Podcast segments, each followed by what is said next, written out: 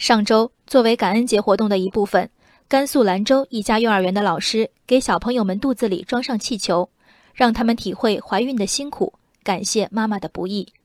新闻视频中，小朋友们小心翼翼护着肚子，有的给小宝宝唱儿歌、讲故事，有的还问老师：“宝宝什么时候出生？”视频的最后，全班孩子挺着气球肚，齐声喊：“妈妈，您辛苦了！”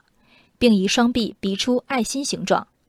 有评论建议将此法在全国推广，认为如果能让孩子体会到妈妈怀他们的辛苦，或许会加深他们对妈妈的感情，从而变得不那么叛逆。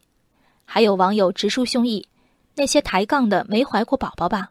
我觉得这方式很好，虽然不及怀孕时候的难受，但是宝宝能感受妈妈当初怀他时候的艰辛啊。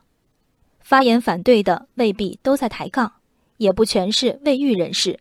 比如我看完新闻就有疑问：我们之所以配得上孩子的信任和依赖，是因为天天年年的爱，还是怀孕的辛苦？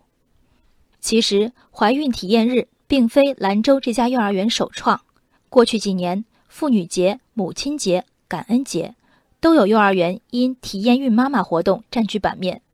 我们的许多教育者想到父母恩，自然而然从十月怀胎开始细数。怀孕之苦，我懂，我同意，我体谅。我不赞成的是，让孩子们成为体谅和感谢孕妇辛苦的主体。生育这件事儿，首先是自己的人生选择，其次才谈得上对另一个个体的付出。我为了生下你吃了多少苦？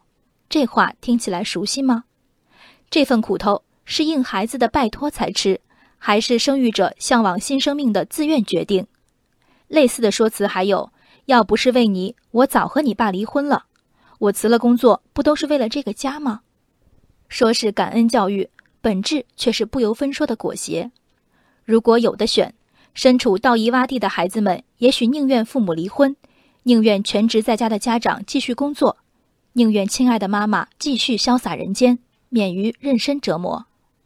养育孩子实在是一项呕心沥血的巨大工程，这项工程的获得。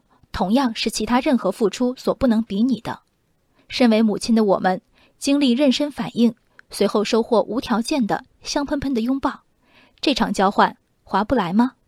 我们出于对美好的向往，选择经受痛苦，如今得到了美好，怎么能拿着痛苦折返，倒打一耙呢？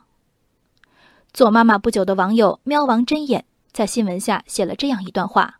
我倒不希望我女儿觉得怀孕是个那么艰苦可怕的事情，怀孕只是个正常的生理过程，重要的是我女儿要爱惜自己，嫁个爱她的人，而不是成天因为妈妈辛苦才喜欢妈妈。人生海海，见微知著。我是静文，往期静观音频，请下载中国广播 app 或搜索微信公众号为我含情。